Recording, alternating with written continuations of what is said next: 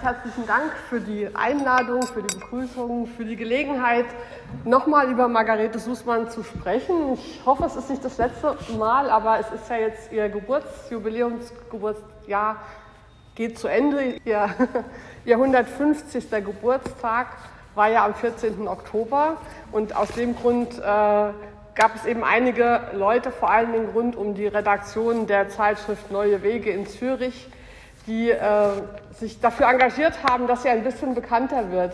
Es ist tatsächlich ähm, eine, eine, es gibt eine gewisse Regelmäßigkeit darin, dass ähm, Frauen häufiger vergessen werden im Lauf der Geschichte als Männer. Also äh, wir unterschätzen das manchmal und dann wird gesagt, man gräbt Frauen aus. Aber Margarete Sußmann war zu ihrer Zeit berühmt. Und es gibt viele berühmte Frauen, die aus irgendwelchen Gründen leider nicht berühmt bleiben. Und ähm, genau deswegen bedanke ich mich sehr, dass es Interesse an ihr gibt, denn tatsächlich bin ich äh, ein Fan von ihr.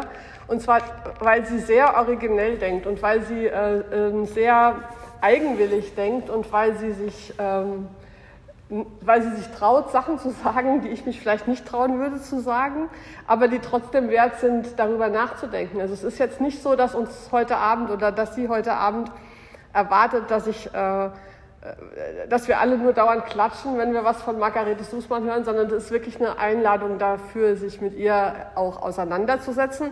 Deshalb werde ich Ihnen auch einige Texte äh, Passagen zumuten, aber Sie können die ja mitlesen, weil die Sprache ist natürlich ein bisschen altertümlich und äh, ich glaube, es ist wichtig, auch äh, an Ihre Texte mit ranzugehen, um zu verstehen, ein bisschen, wie sie tickt. Ich fange auch mit dem persönlichen Zugang an, vielleicht zu meiner Person. Ich bin Politikwissenschaftlerin und lebe in Frankfurt am Main und beschäftige mich mit weiblicher politischer Ideengeschichte. Also ich äh, erforsche die Frage, wie Frauen das politische Denken sowohl heute als auch eben in der Geschichte.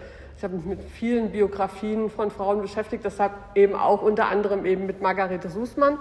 Und ähm, was ich sehr, äh, wenn ich jetzt mal persönlich einsteigen darf, als Margarete Sußmann so alt war wie ich heute, nämlich Ende 50, lebte sie so wie ich heute in Frankfurt am Main und beschäftigte sich, so wie ich heute, mit dem Denken von Frauen in der Geschichte.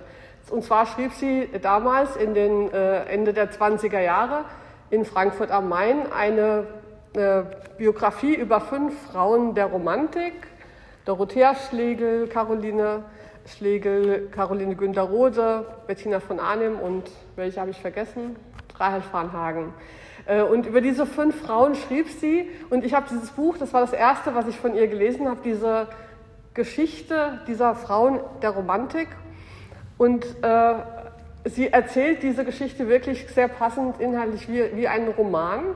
Das heißt, sie, äh, und das ist auch typisch vielleicht für ihre Art zu denken. Wir haben in unserer Philosophie sind wir gewohnt, so große Denker, die originelle Gedanken gedacht haben, die speziell nur von ihnen waren. Und Margarete Sußmann dachte sehr viel im Dialog. Sie beschäftigte sich mit dem Denken anderer und hat darauf geantwortet. Und sie hat nie objektiv distanzierend geschrieben, sondern sie hat Geschichten erzählt über das Denken anderer Menschen, verwoben mit deren Biografie und verbunden mit ihrem eigenen Kommentar dazu. Das ist eine stilistische Form, die ich sehr liebe die ich mich heute kaum traue zu schreiben, weil wir müssen heute ja ganz objektiv distanziert immer unseren Gegenständen gegenüberstehen. Und ich bin zum Glück nicht an der Universität, von daher als freie Autorin darf ich ein bisschen mehr, auch mit meiner eigenen Meinung dazu kommen.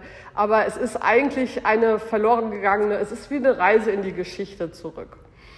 Ähm, Anlass war, wie gesagt, für meine Lektüre, meine Beschäftigung mit ihr der 150. Geburtstag und sie hat lange gelebt. Sie ist, wie wir dann alle ausrechnen können, 1872 geboren und hat, äh, ist 1966 erst gestorben und hat in dieser sehr langen Lebensspanne über sechs Jahrzehnte hinweg publiziert und zwar unglaubliche Mengen.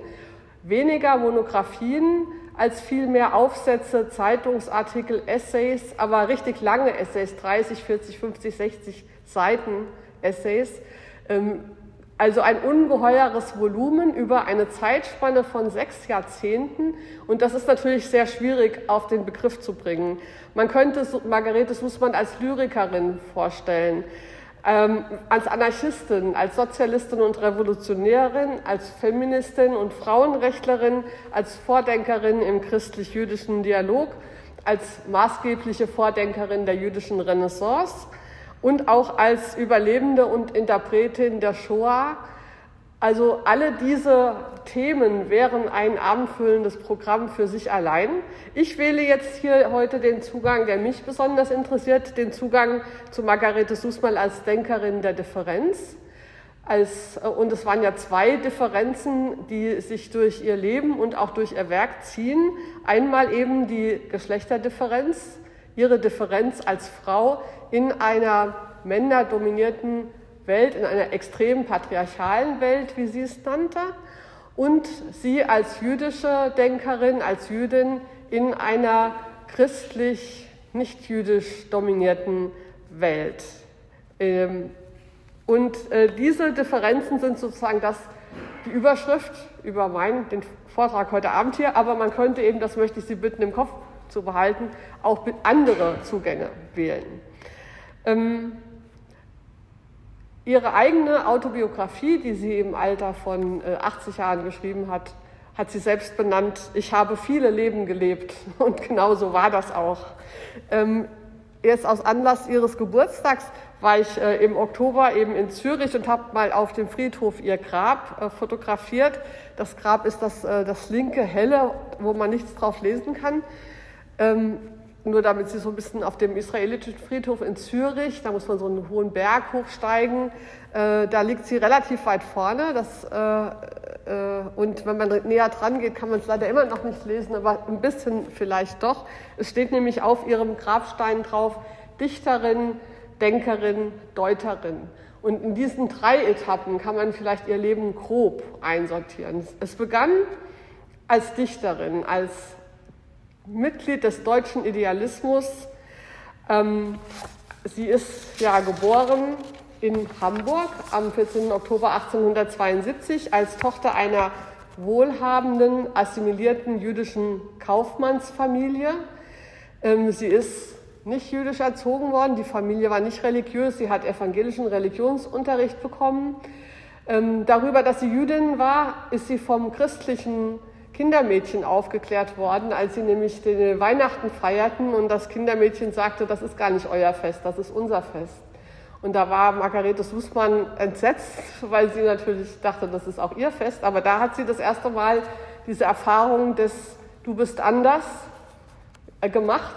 Äh, und, äh, und das war natürlich dann auch schon gleich eine Begegnung von Identitäten, die wir heute vielleicht intersektional nennen würden. Sie, die reiche Tochter der reichen Kaufmannsfamilie und ihr Kindermädchen, also sozial äh, und materiell unter ihr stehend, war aber dann doch die Überlegene, die sagen kann, ich bin zwar arm, aber ich bin Teil der Mehrheitsgesellschaft und du bist anders, das ist nicht dein Weihnachtsbaum. Ähm, muss ich immer dran denken, wenn ich jetzt so Weihnachtsbäume sehe, wessen, wessen Bäume sind das denn eigentlich?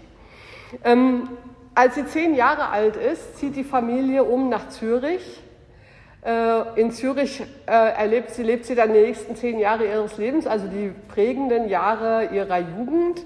Sie malt viel, sie dichtet. Ihr Vater unterstützt sie eigentlich sehr. Er sorgt zum Beispiel dafür, dass ihre ersten Gedichte als Gedichtband erscheinen können und dass sie auch eine gute Schulbildung erhält.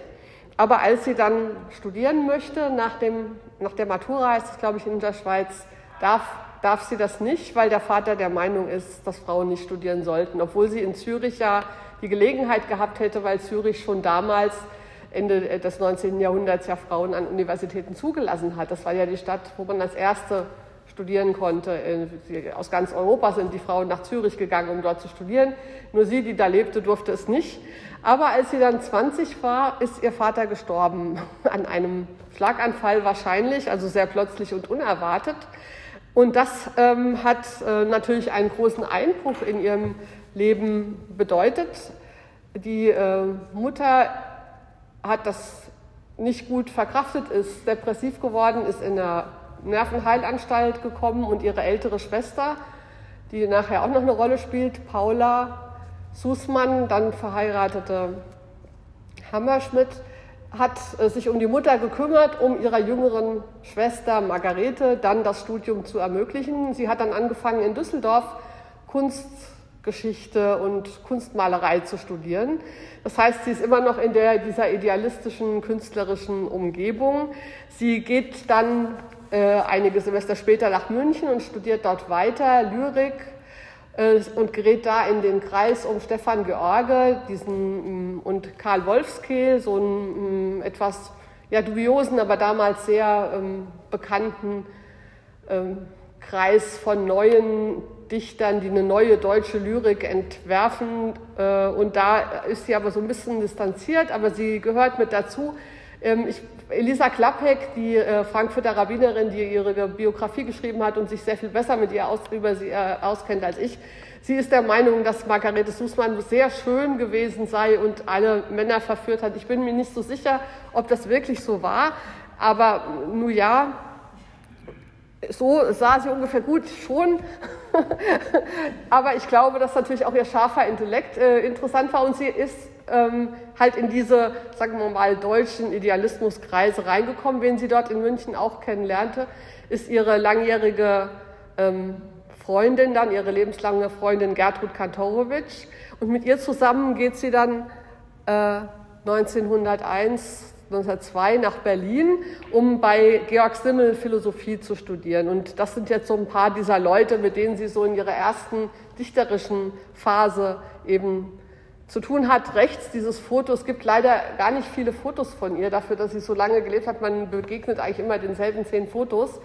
Und dieses rechte da, da sieht es ja irgendwie aus, als hätte sie sich für eine Theateraufführung irgendwie verkleidet oder sowas. Aber, so, so, aber ich finde, es vermittelt so ein bisschen diesen etwas exaltierten, äh, künstlerisch äh, Zugang zur Welt, den sie damals hat.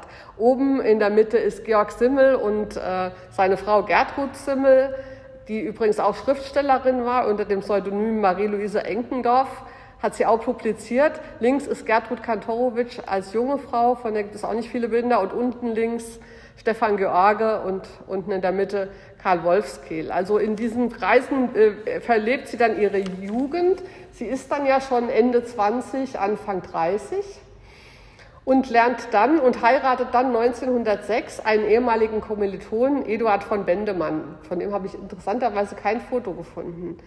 Ähm, Eduard von Bendemann stammt auch aus einer jüdischen Familie, die zum Protestantismus konvertiert ist und die sich auch von der Schwiegertochter wünscht, dass sie sich taufen lässt.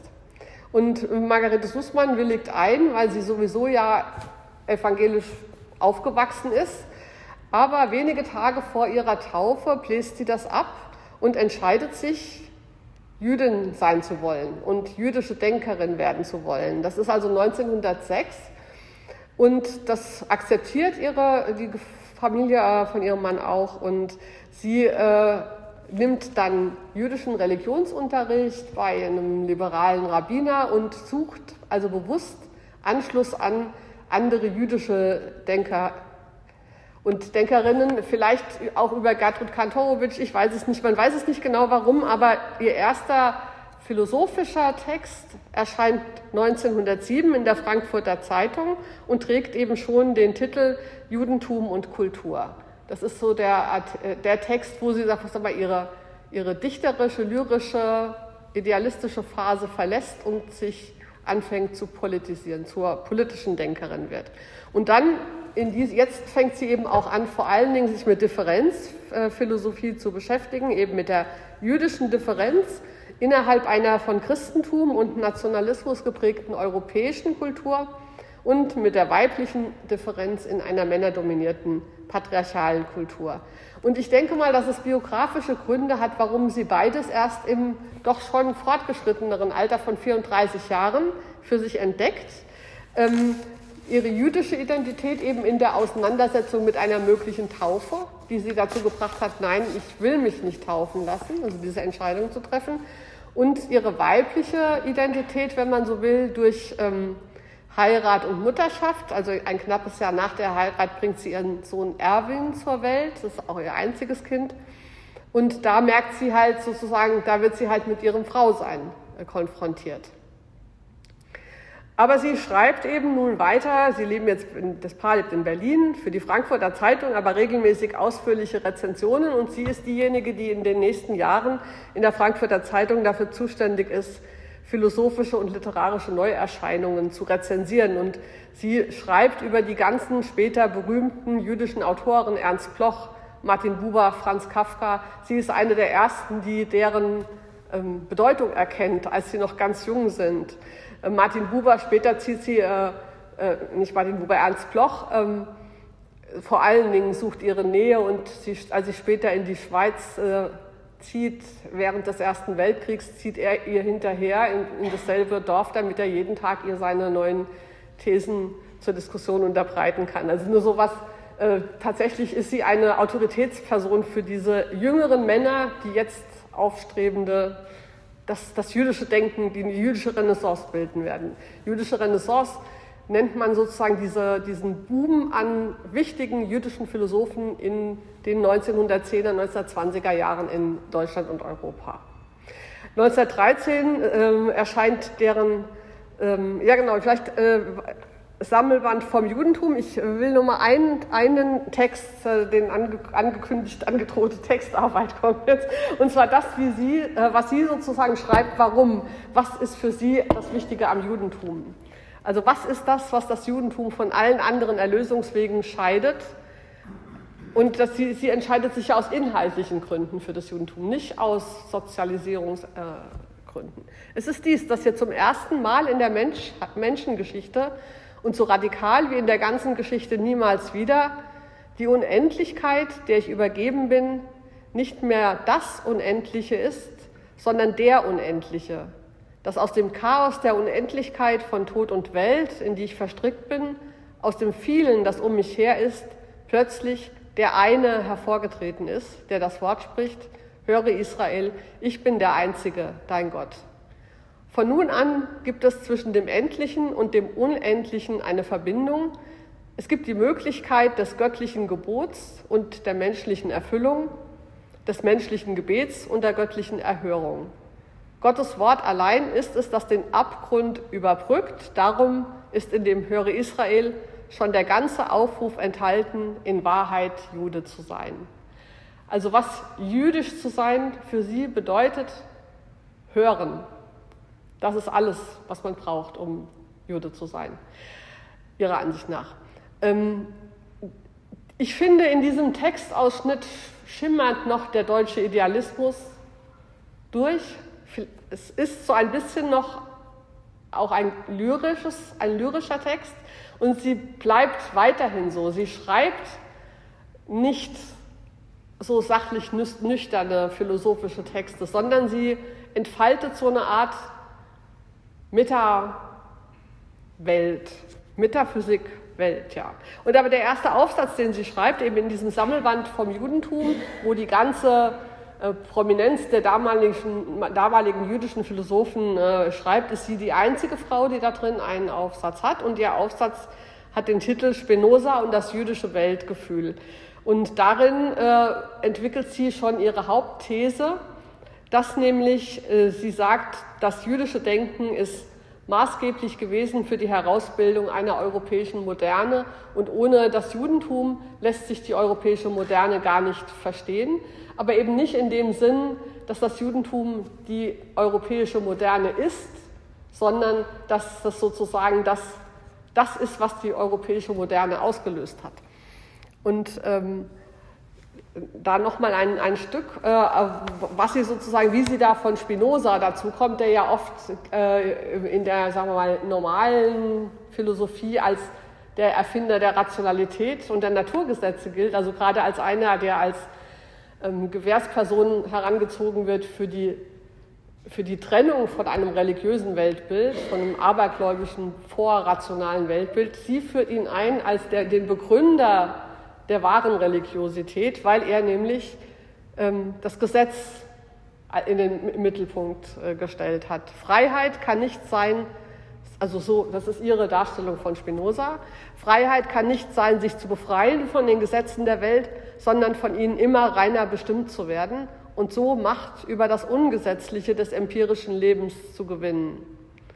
Denn wie das klare Erkennen der realen Zusammenhänge aus dem verworren imaginativen, uneigentlichen befreit, das als finstere Lebensmasse um den leuchtenden Kern geschlungen ist, der das Wesen der Dinge ausmacht, so befreit das Handeln nach dem göttlichen Gesetz uns vor dem Andrang falscher Leiden und Freuden. Äh, ihr Thema ist also, wie können wir die Welt verstehen?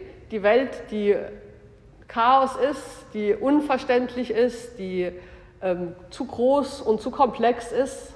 Ich finde, diese Fragen sind durchaus auch heute noch von Interesse. Wie können wir diese, wie können wir uns als kleine Menschen mit unseren Defiziten und beschränkten Möglichkeiten eigentlich in dieser großen Welt zurechtfinden? Und das ist äh, das Hören auf Gott, weil in Gott, dem einen Gott, der eben sich nicht mehr aufflattert in ganz viele Gottheiten und so, dieses Gesetz uns entgegentritt und wir können kommunizieren. Wir sind dieser, diesem Unendlichen nicht einfach ausgeliefert, sondern wir können, wir können uns dazu verhalten. Und das andere Thema, mit dem sie sich eben äh, nun beschäftigt, ist das Denken der Geschlechterdifferenz. Interessanterweise macht sie das nicht über die Auseinandersetzung mit anderen, weil es gar nicht so viele feministische Denkerinnen gibt, an die sie da anschließen kann, sondern dazu schreibt sie ihr erstes philosophisches eigenes Buch. Ähm, und das hat den Titel Vom Sinn der Liebe und ist so eine Art philosophische Metaphysik, äh, die auch genau dieses Thema der einzelne Mensch und das undurchsichtige, große, verworrene der Welt und ihrer Ansicht nach ähm, haben dabei Frauen und Männer unterschiedliche Zugänge zu dem einen, also zum göttlichen Gesetz. Und äh, das untersucht sie eben. Was, äh, was macht da in Bezug darauf die Geschlechterdifferenz auf? Und da verarbeitet sie eben ihre Erfahrung des Gebärens. Also das ist der Unterschied, dass Frauen ähm, die Frau durch diese Verwandlung, also die Verwandlung, dass sie ein Kind erschafft in ihrem Körper, verflochten in das Leben. Nicht nur die Fäden des großen allgemeinen Lebens sind in ihr zusammengefasst, sondern fremdes Leben ist nach seinem eigenen Gesetz in sie verflochten, schmerzhaft und notwendig zur Erfüllung ihres Schicksals. Fremde Kräfte muss, ich, muss sie in sich ziehen, um ihr eigenes frei werden zu lassen und ist es erlöst, so ist es nicht mehr ihr eigenes. Das ist der Prozess an der Geburt, ja. Aus dem Fremden durch das eigene ins Fremde geht der Schicksalsweg der Frau. Also ihrer Meinung nach sind Frauen eben durch diesen körperlichen Vorgang auf eine ganz andere Weise mit der Welt um sie herum verbunden. Und zwar tatsächlich physikalisch, körperlich verbunden. Aber nicht das Mutterwerden, also um sich jetzt sozusagen, weil man, wenn man das heute liest, denkt man ja auch, was für ein krasser Biologismus. Ja. Aber sie, sie dreht das philosophisch um. Nicht das Mutterwerden, nicht das Kind kann die Persönlichkeit erlösen. Nie erlöst die Natur die Persönlichkeit. Das Symbol der weiblichen Erlösung in der Mutterschaft ist das Gebären Gottes. Die Verkündigung lautet nicht, du sollst den Menschen gebären, sie lautet, du sollst Gott gebären. Da merkt man, wie sie auch christliche Geschichte reinmengt. Also es geht ihr sozusagen nicht um eine klare äh, Unterscheidung, was ist jüdisch, was ist christlich, sondern für sie ist das Christentum, vielleicht kann man sagen, ja auch eine, ein Aspekt dieser, dieser Gesamtgeschichte. Du sollst Gott gebären. Und dies ist die Bestimmung der weiblichen Seele, den Gott, den wir alle verhüllt in uns tragen, der Mann muss ihn enthüllen in Gestalten der Tat, die Frau muss ihn in Liebe und Schmerz gebären. Und dann, darum steht die Frau, die dem einzelnen Mann untertan ist, um seiner Männlichkeit willen, am weitesten ab von der Erfüllung ihrer ewigen Aufgabe. Und Sie merken schon, dass das wirklich hintenrum quer durch die Brust nach vorne wieder raus ist. Also sie ist gerade indem sie die Geschlechterdifferenz aufmacht und behauptet, es gibt zwei menschliche Wege, sich dem Göttlichen zu nähern, kommt sie dann zu dem Schluss, und deshalb dürfen Frauen einzelnen Männern nicht gehorchen, weil es geht nicht um Männlichkeit. Und man muss ja die Kultur, vor der sie schreibt, das Buch erscheint 1912, in einer Zeit, wo ähm, auch gerade Georg Simmel, bei dem sie Philosophie studiert, extrem äh, die Philosophie der unterschiedlichen Sphären äh, predigt. Also die Idee, dass Frauen und Männer gleich seien, ist überhaupt nirgendwo am Horizont wenn überhaupt, gleichberechtigt. Und Georg Simmel ist vor allen Dingen einer, der auch diese, ähm, seine Philosophie besteht letzten Endes darin, äh, dass man immer irgendwelche metaphysischen Ideen in äh, Gegenstände reinmacht. Also so Übungen waren dann Philosophieren, die Philosophie des Stuhls, ja, und dann mussten die Studierenden äh, zwei Stunden über die, den, den Stuhl nachdenken und was an metaphysischer Erkenntnis können wir aus dem Stuhl rauslesen. Und das macht sie hier mit dem Phänomen der Geschlechterdifferenz und sie liest da eben die Metaphysik der Gotteserkenntnis hinein. Und äh, weil das das Thema ist, dürfen sozusagen kann eine Philosophie oder eine Kultur nicht bestehen, in die den Frauen sagt, ihr müsst euch auf die Männer beziehen. Weil nein, die Frauen müssen sich auf Gott beziehen, das ist ihr Auftrag. Das ist sozusagen noch, noch immer ihr ein bisschen, sage ich mal, idealistisches Gequirle von der Zeit vor dem Ersten Weltkrieg, also als sie noch die behütete, wohlhabende Kaufmannstochter ist, die es sich leisten kann, ein Jährchen hier zu studieren, ein Jährchen dort zu studieren, die einen reichen Mann geheiratet hat, die beliebt ist, berühmt ist, alle Leute wollen mit ihr korrespondieren, sie wird hofiert, sie kann publizieren und so weiter. Und dann kommt der Erste Weltkrieg. Und äh, äh der bringt für Margarete Sußmann alles durcheinander, weil nämlich die Frage äh, der Aufgabe der Frauen zum Beispiel auch äh, sich natürlich völlig neu stellt. Ähm, sie geht ähm, mit ihren eigenen Geschlechtsgenossinnen hart ins Gericht, also eigentlich nach dem Ende des Ersten Weltkriegs ähm, ist für sie sozusagen diese, diese deutsche, das Land der Dichter und Denker, hat sich völlig desavouiert, hat sich völlig diskreditiert und vor allem der deutsche Idealismus hat völlig versagt, weil sie äh, sagt, wir sind daran schuld. Auch wir Frauen haben nicht protestiert. Sie sagen, die deutschen Frauen haben sich willig in diesen Krieg reinbegeben. Also sie haben eben nicht auf Gott gehört, sondern auf, auf die Männer. Sie haben nicht widersprochen, sie haben nicht wie die Französinnen oder die Engländerinnen sich politisch organisiert, zum Beispiel für das Wahlrecht, sondern haben selbst diese, dieses Bild der Hausfrau, der Mütterlichkeit, der wir äh, Apfelkuchen backen äh, und wir Politik ist was Schmutziges, ja, da beschäftigen wir uns nicht mit was übrigens ja nicht nur die Frauen gemacht haben, sondern auch die Männer aus dem Idealismus. Also auch diese Dichter um Stefan George, auch für die war ja Politik so ein eher schmutziges Geschäft. Und der wahre bürgerliche Mann beschäftigt sich mit halt hochgeistigen Sachen. Und das endet dann in diesem verheerenden Krieg. Und danach diesem Krieg bekommen Frauen das Wahlrecht. Und ähm, da geht es eben darum, was machen wir jetzt? Und sie sagt äh, auch da eine Interpretation des, der Differenzbetonung. Sie schreibt dann in einem Aufsatz direkt 1918, was wir bedürfen, ist nicht eine bloße Vermehrung der Stimmen. Das Frauenwahlrecht ist der Ausdruck eines bestimmten lebendigen Wollens, das bisher in unserem öffentlichen Leben fehlte. Wie oft hatte man während des Krieges das vielleicht damals noch täuschende Gefühl, hätten die Frauen in aller Welt Stimme gehabt, so hätten sie dies Unmenschliche verhindert? Fragezeichen. Ähm, also ihr geht es nicht darum zu sagen, die Frauen sollen auch die Rechte haben, weil das ihnen zusteht oder sowas, sondern ihr geht es darum, also wenn das was wert sein soll, das Frauenwahlrecht, dann müssen wir es anders machen. Das ist der Sinn davon. Es muss sozusagen jetzt ein anderes Wollen, und zwar das eigene Wollen der Frauen, und dann haben wir eben diese Verantwortung der Frauen für das Gebären Gottes im Hintergrund, das muss jetzt in die Politik rein.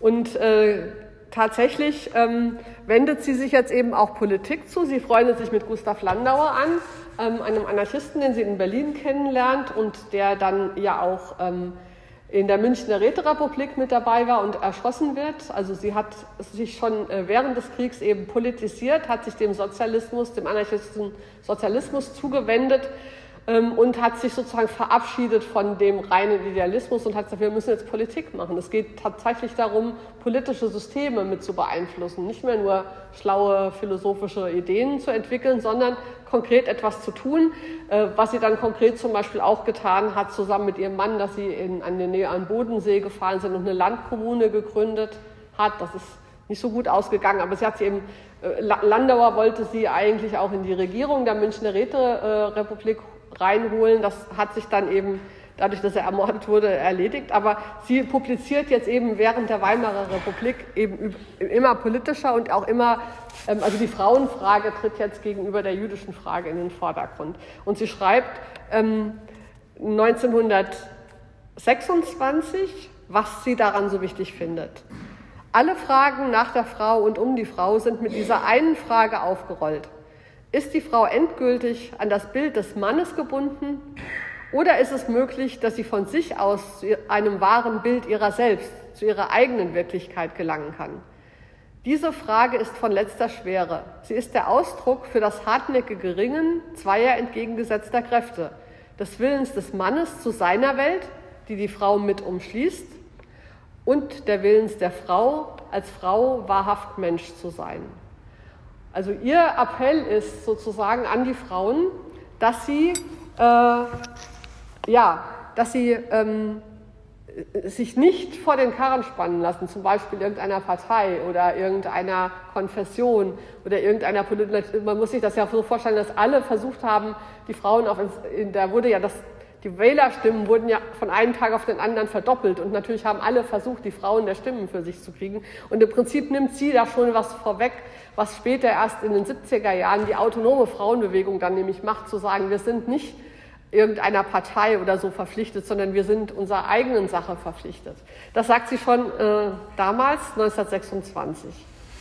Privat ähm, läuft es für sie aber nicht so gut. Wie gesagt, sie ist da ähm, mit ihrem Mann in so eine Landkommune am Bodensee gezogen, hat aber dort schnell festgestellt, dass die harte Arbeit in der Landwirtschaft jetzt nicht das ist, was ihr gefällt, auch nicht das völlig abgeschnitten von dem intellektuellen Berlin zu leben, auch nicht allein da mit Mann und Sohn irgendwie da im, auf dem Bauernhof zu sein. Dann hat wohl ihr Mann auch irgendwie eine Affäre, wie auch immer. Jedenfalls ähm, 1928 ähm, trennen sie sich und äh, Margarete Sußmann zieht nach Frankfurt. Da haben wir anfangs angefangen. Da ist sie also schon Ende 50. Äh, da trennt sie sich von ihrem Mann, zieht nach Frankfurt, das ist 1928. In Frankfurt äh, erneuert sie jetzt wieder ihre Verbindungen zur, zu den jüdischen intellektuellen Welt. In Frankfurt leben, lebt Franz Rosenzweig, der aber bald stirbt, der hatte ja ALS. Ähm, aber er war mit ihr schon befreundet, schon lange, aber vielleicht ist es ihr eher auch ein Grund, warum sie hinsteht. Aber in Frankfurt lebt auch Bertha Pappenheim, damals schon älter, aber eine Vordenkerin sowohl der jüdischen Frauenbewegung als auch der jüdischen Sozialarbeit. Ähm, da wohnt Leo Beck. Also da ist ähm, also der ähm, Rabbiner und Vorsitzender der Zentralwohlfahrtsstelle der Juden in Deutschland. Also ist, Frankfurt ist eine, eine, ein Zentrum des jüdischen Lebens. Sie ist da sehr aktiv. Sie publiziert, sie schreibt das Buch über die Frauen der Romantik. Sie ähm, lebt eigentlich gut und äh, dann äh, kommen die Nazis. Und äh, sie äh, weiß sofort, dass, dass, sie, dass sie natürlich nicht in Deutschland bleiben kann. Ähm, in, an Silvester 1933 steigt sie in den Zug, kommt am 1. Januar 1934 in Zürich an und dort bleibt sie dann für den Rest ihres Lebens. Ähm, in Zürich lebte sie da in diesem äh, in dieser Mansarde da oben, in diesem Haus in der Grönleinstraße, da bin ich auch jetzt hingepilgert. Das ist auf der anderen Seite, der Friedhof ist auf der einen Seite hoch und das ist auf der anderen Seite hoch.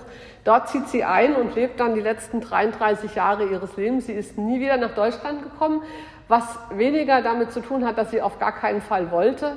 Aber es hat sich irgendwie nie ergeben. Einmal hatte sie sogar tatsächlich schon eine Einladung nach Heidelberg um dort einen Vortrag zu halten und hatte auch eingewilligt, äh, dorthin zu fahren. Aber auf dem Weg zum Bahnhof ist sie auf dem Glatteis ausgerutscht und hat sich das Bein gebrochen. Dann hat sie äh, daraus geschlossen, also ich soll wohl nicht. und sie ist also nie wieder, äh, sie hat ein schweres Leben gehabt in, Zürich. Sie war Sie musste jeden Monat zur Meldestelle und ihren Aufenthaltsberechtigung verlängern. Es war total prekär. Die Schweiz hat sowieso ja sehr, sehr komisch, war ja jetzt, ihr Geburtstag wurde in Zürich ja recht groß gefeiert. Also da gibt es auch eine Straße, die nach ihr benannt wird und sowas. Und ähm, da haben sie dann auch erzählt, sie die, die Universität in Zürich hat ihr 1943 oder sowas die Ehrendoktorwürde verliehen, aber nur heimlich, damit das Deutsche Reich nichts davon mitkriegt. Sowas völlig beklopptes. Aber sie hat sowas dann auch immer mitgemacht. Sie war einfach eine sehr nette alte Dame, so, ja, also so sah sie dann aus, als sie da oben in ihrem Mansardenstübchen saß und studierte. Es sind äh, viele Leute zu ihr gekommen.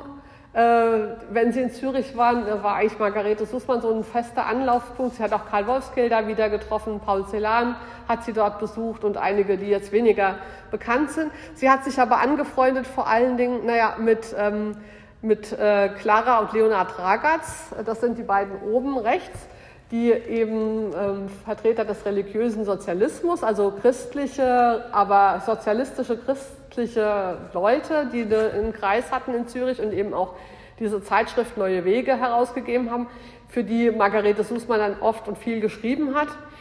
Ähm, Links ist ihre Freundin Gertrud Kantorowitsch und unten ein Jugendbild von ihrer Schwester Paula Hammerschmidt, die ihr ja ermöglicht hat, sozusagen dadurch, dass sie sich um die Mutter gekümmert hat, dann ihren intellektuellen Weg zu gehen. Die beiden haben, sind ganz tragisch. Sie haben zu spät die Flucht versucht. Sie sind erst 1942 haben sie versucht, aus Deutschland auszureisen und sind dann wollten zu Fuß über die Grenze von Österreich in die Schweiz und sind beim Grenzübertritt, also in der Gruppe von fünf Frauen, äh, verhaftet worden. Eine hat es geschafft, aber die beiden eben nicht. Ihr Paula Hammerschmidt hat äh, dann ähm, Suizid begangen in der Haft und Gertrud Kantorowitsch ist nach Theresienstadt deportiert worden, wo sie dann gestorben ist. Also, und das irgendwie, diese Vorstellung, man ist in Zürich und weiß, die Schwester und die beste Freundin versuchen, über die Grenze zu kommen und man weiß dann natürlich über Wochen überhaupt nicht, was passiert ist und wo sie abgeblieben sind. Ähm, also es ist ein, ein, ein, ein krasser, ein, eine, ähm, natürlich eine, ein Schicksal, das viele erlebt haben, aber ich finde so, diese, ähm, der Hammer ist, wie sie es dann sozusagen äh, intellektuell verarbeitet hat, weil in Zürich und jetzt nach der Shoah fängt eben dieser dritte Teil an, sie als Deuterin der Shoah. Und damit äh, kommen, kommen wir jetzt auch zum Ende, das ist sozusagen der letzte Punkt, wo ich sie nochmal ähm, mit Text drangsaliere. Das ist das äh, Buch schon 1946, erscheint eben ihr Buch, das Buch Hiob und das Schicksal des jüdischen Volkes. Das ist eigentlich, mit Hiob hat sie sich schon ganz lange, schon seit sie sich mit Kafka beschäftigt hat, hat sie sich auch mit Hiob beschäftigt. Also dieser, diesem, dieser Figur, der ähm, unschuldig von Gott bestraft wird. Und das ist natürlich eine, eine Figur, die sich jetzt anbietet, das nochmal aufzugreifen und durchzudenken. Und interessanterweise ähm, fragt sie vor allen Dingen, also äh, vor jeder Schuldzuweisung fragt sie, ob sie selbst, was sie selbst beigetragen hat, nämlich wir, die jüdischen Deutschen. Auf die Frage, ob es ein Zufall war, dass gerade von diesem Volk, also von den Deutschen, dies Widermenschliche ausgegangen ist, ist die Antwort ein klares Nein. Wir vermögen in der deutschen Geschichte, im deutschen Geist, in der deutschen Gesinnung deutlich die Wesenszüge aufzufinden, die in diesen Abgrund hinabführten. Aber daneben stellt sich doch sofort die Frage, hatten denn nicht wir, die deutschen Juden, an diesem Geist, an diesem Wesen teil? Haben wir denn den deutschen Menschen, wie er geworden ist, früher durch das, was uns deutsches Wesen hieß, nicht gesehen? Und da setzt sie sich natürlich auch wieder mit ihrer eigenen Vergangenheit auseinander, die ja die einer Deutschen war, einer deutschen Intellektuellen, einer deutschen Dichterin. Und dazu muss man wissen, dass dieser Kreis um Stefan George, wo sie angefangen hat, die haben sich ja gespalten. Die einen wurden Nazis, die anderen wurden Antinazis. Vielleicht teilweise, weil sie natürlich jüdisch waren, aber teilweise auch, weil sie es, also es ist, ich finde das so lustig, wenn man, also lustig, nein, wenn wir, äh, aktuell, wenn wir heute sehen, wie zum Beispiel manchmal, manche ehemals Linken dann auf einmal bei, der, bei den Rechtsradikalen. Also ich finde, das ist so, das kann man so nachvollziehen, wie das passieren kann, dass Leute, mit denen man zusammengearbeitet hat und mit denen man sich gut verstand und gemeinsame Ideen hatte, auf einmal äh, landen sie bei der AfD oder noch weiter rechts. Wie kann das passieren? Und das ist ungefähr das, was Sie sich ja auch schreiben. Warum haben wir das nicht gesehen? Es war unser Nachbar, wir haben mit ihm gelebt und ihn geliebt. Wie sollen wir zu dieser entsetzlichen Verwandlung uns stellen? Zweierlei scheidet damit für uns aus. Gericht und Vergebung. Richten können wir nur das, was unsere Maße nicht übersteigt, nur das Begreifliche. Vergeben können wir nur das uns persönlich Widerfahrene. Unser Gericht vermöchte diese Schuld nicht zu erreichen, unsere Vergebung wäre Selbstüberhebung und Untreue. Unser ist nur die grenzenlose, unauslöschliche Trauer.